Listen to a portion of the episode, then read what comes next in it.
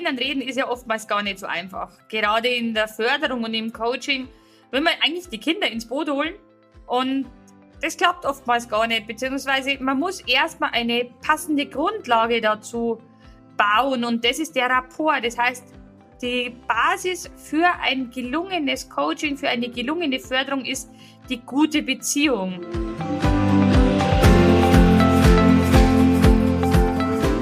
Kurswechsel Kindheit. Dein Podcast für ganzheitliche Bildung und Erziehung mit Andrea Schmalzel und Petra Rodenberg.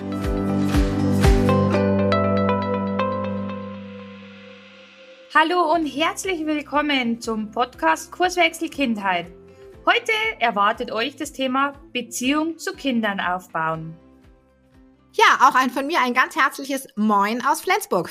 Ja, mit Kindern reden ist ja oftmals gar nicht so einfach. Gerade in der Förderung und im Coaching will man eigentlich die Kinder ins Boot holen und das klappt oftmals gar nicht, beziehungsweise man muss erstmal eine passende Grundlage dazu bauen und das ist der Rapport. Das heißt, die Basis für ein gelungenes Coaching, für eine gelungene Förderung ist die gute Beziehung.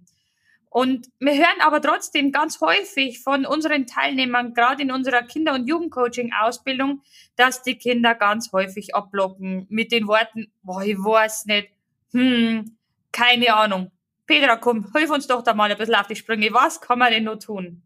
Ja, was kann man tun? Ich denke, Kommunikation ist ein ganz großes Thema, was auch oft unterschätzt wird. Oft gehen wir, ja, versuchen wir direkt in die, mitten in die Sache zu kommen und zu sagen, ja, wo drückt denn der Schuh? Aber wenn die Kinder eben nicht die passende Beziehung zu uns aufgebaut haben, dann klappt das nicht. Aber selbst äh, im Bereich mit den eigenen Eltern klappt das oft nicht, weil ähm, wenn wir zu, ja, zu straight, sag ich mal, versuchen, ein Thema anzusehen, anzugehen, warum klappt das denn nicht, warum geht's dir denn damit nicht gut, ähm, dann können Kinder oft gar nicht antworten. Und ein Tool oder eine Sache, die wirklich schön ist, ist Kommunikation, kann man ja lernen. Und es gibt einfach total gute Kommunikationstools, die für unseren Methodenkoffer, denke ich, einfach wahnsinnig wichtig sind. Und dazu gehört unter anderem ähm, das Thema auch Fragen und aktiv zuhören. Das heißt also, dem Kind Fragen zu stellen, um es zu öffnen, also ganz gute Fragen zu stellen und dem Kind dann wirklich auch zuzuhören. Aber Fragen, das ist gar nicht so einfach. Fragen, es müssen die richtigen Fragen sein, weil wie du vorhin schon gesagt hast, uns kommt, weiß nicht, keine Ahnung. Hm, ähm, Kinder sind dann wortkarg, mögen nicht reden. Und es geht aber oft darum, dass, ähm, ja, dass wir vielleicht nicht die richtigen Fragen stellen, dass wir das Kind auf dem falschen Fuß erwischen. Dabei sind Fragen so toll, um die Beziehung miteinander auch zu vertiefen, um die richtigen Informationen zu kriegen, damit wir den Kindern auch helfen können. Und ähm, es gibt so zwei Zauberwörter, Wörter in dem Thema Fragen für mich, wo man die Kinder eben nicht fragt, wie ist denn das oder warum ist das so, sondern beschreib mir doch mal oder erklär mir doch mal. Das sind zwei so ähm, Formulierungen, die ich finde, die unheimlich gut helfen, wenn man ins Gespräch kommen will es gibt ja die unterschiedlichsten Fragen und die unterschiedlichen Situationen, die wir mit Kindern klären wollen. Wir wollen manchmal mit Kindern Ziele formulieren, gerade im Coaching, aber auch in der Förderung, aber vielleicht auch mal in der Familie, dass man gemeinsam was erreichen will. Manchmal wissen die Kinder nicht, wie sie bestimmte Dinge erreichen sollen. Wir müssen die Ressourcen rauskitzeln.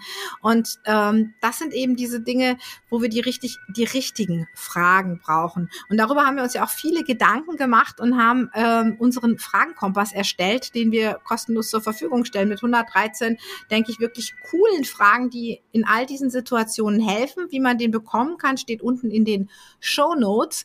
Aber wichtig ist es, denke ich, auf jeden Fall in die Kommunikation Wertschätzung zu legen und sich auch, äh, ja, mit dem Kind einfach auch auf Augenhöhe zu begeben. Nicht so, ich bin jetzt über dir, sondern versuchen wir versuchen das eben gemeinschaftlich auf dieser Basis. Und was dabei ganz wichtig ist, das finde ich so ein ganz wichtiger Punkt, ist, dass wir oft dann mit unseren Gedanken vielleicht manchmal woanders sind. Wir wollen natürlich mit dem Kind arbeiten, aber wir haben auch immer so im Kopf, wir wollen ja auch ein Ziel erreichen und da fällt es uns dann manchmal schwer, uns so richtig auf das Kind einzulassen, nachzuhören und die richtige Zeit aufzubringen für all diese Dinge. Und ganz schlimm ist es dann, wenn Körpersprache und verbale Kommunikation nicht mehr übereinstimmen. Andrea, du hast da ein gutes Beispiel gehabt, was mich total beeindruckt hat. Ja, genau, das habe ich tatsächlich gehabt. Das ist ja noch gar nicht so lang her. Und ja, da möchte ich euch tatsächlich auf meine Coaching-Reise mal ganz kurz mitnehmen. Also das Kind war schon vor längerer Zeit mal bei mir, da hatten sich die Eltern getrennt. Und ja, jetzt ist das Kind wieder zu mir gekommen, wollte er tatsächlich nirgendwo anders hin, weil einfach wir einen total guten Rapport aufgebaut haben. Also wir sind echt ganz, ganz dicke und wir haben echt eine riesig gute Beziehung zueinander. Und er hat gesagt, Mensch, äh, Mama, hilf mir doch einmal, gehen wir doch wieder mal zu Andrea. Das fand ich zum einen total gut, weil da sieht man mal wichtig, wie wichtig dass dieser Rapport tatsächlich ist.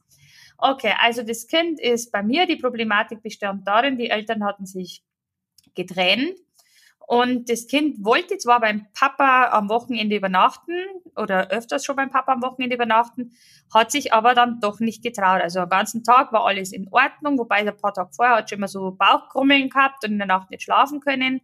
Aber dann am Abend, bevor es dann wirklich zu Bett gehen äh, anstehen würde oder gewesen wäre, ist dann auf einmal Panikattacken tatsächlich aufgetaucht. Das war ganz dramatisch, also wirklich schlimm. Zum Schluss hat sich dann wirklich zugespitzt.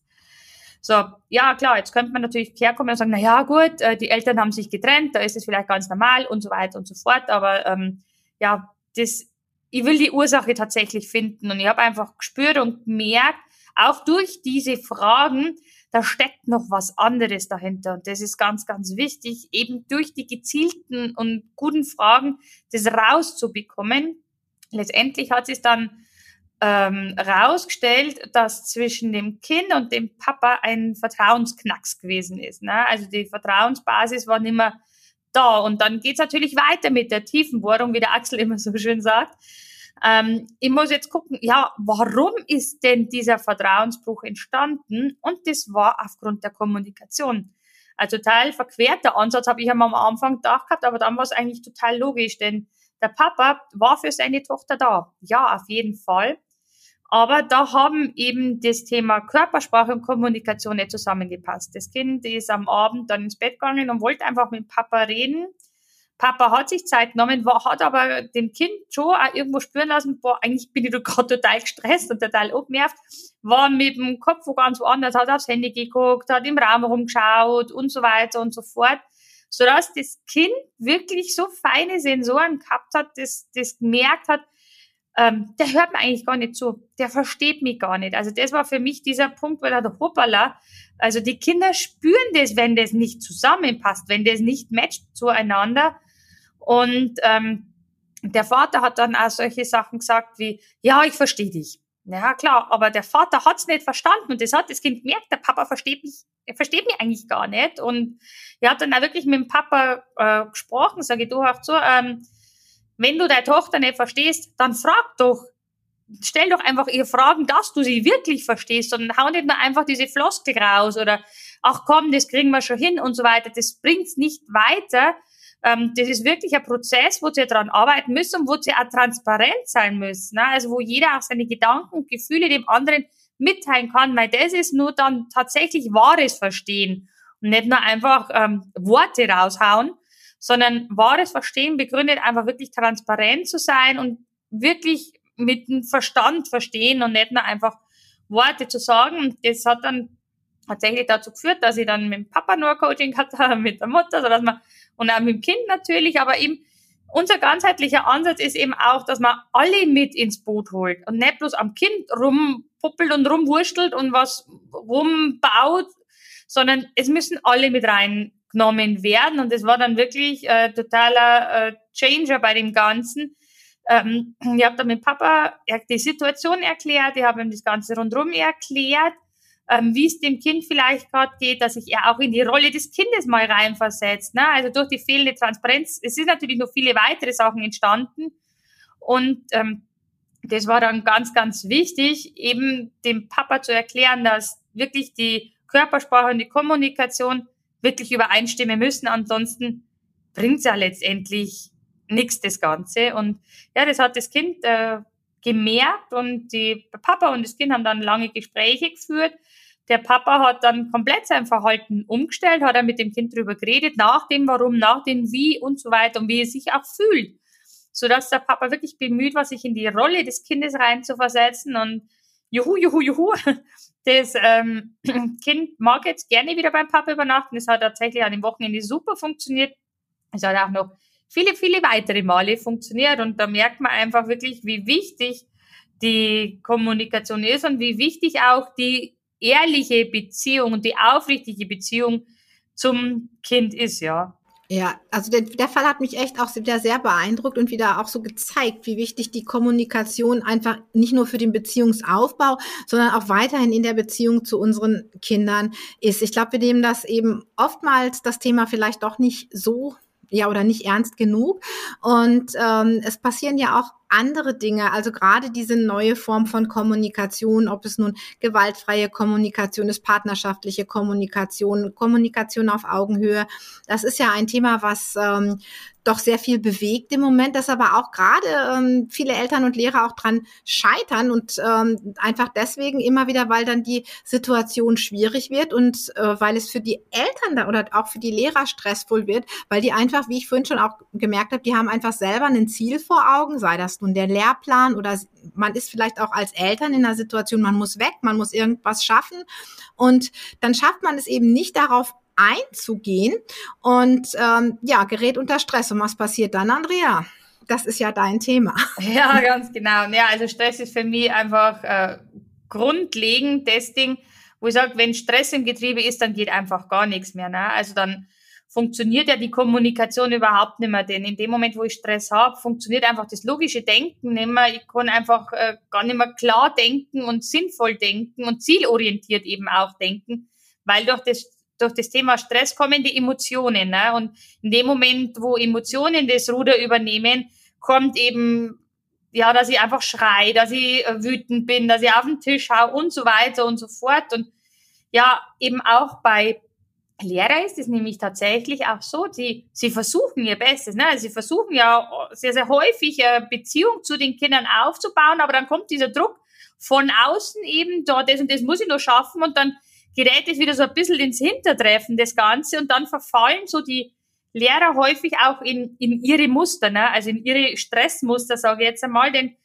ähm, ja, dass einfach alles eilig ist und pressiert und man will ja doch bestimmte, ähm, bestimmten Perfektionismus dann auch an den Tag legen, dass wirklich alles flutscht, dass am Jahresende super Noten rauskommen und so weiter. Und ähm, ja, das, das stresst Lehrer und das hat ja wirklich eine Umfrage ergeben, ähm, dass sich 90 Prozent der Lehrer im Unterricht sehr, sehr häufig belastet fühlen. Ne? Und sie sind ja wirklich über 80 Prozent fühlen sich ja abgespannt und total erschöpft, wenn sie von der Schule nach Hause kommen. Und da spielt halt einfach das ganze Konglomerat wirklich eine Rolle. Ne? Also angefangen von der Kommunikation, wo die Lehrer mit den Kindern wirklich toll sprechen möchten, aber dann kommt wieder dieser Druck von außen, dann verfalle ich wieder in dieses Muster rein, dass ich äh, diesen Druck ja auch noch standhalten muss. Und das kann natürlich wie so eine Colaflasche, wenn man es schüttelt, das Ganze der zum, zum Explodieren bringen. Und da komme ich nicht wirklich an das Ziel bei diesem ganzen Problem dann, ne?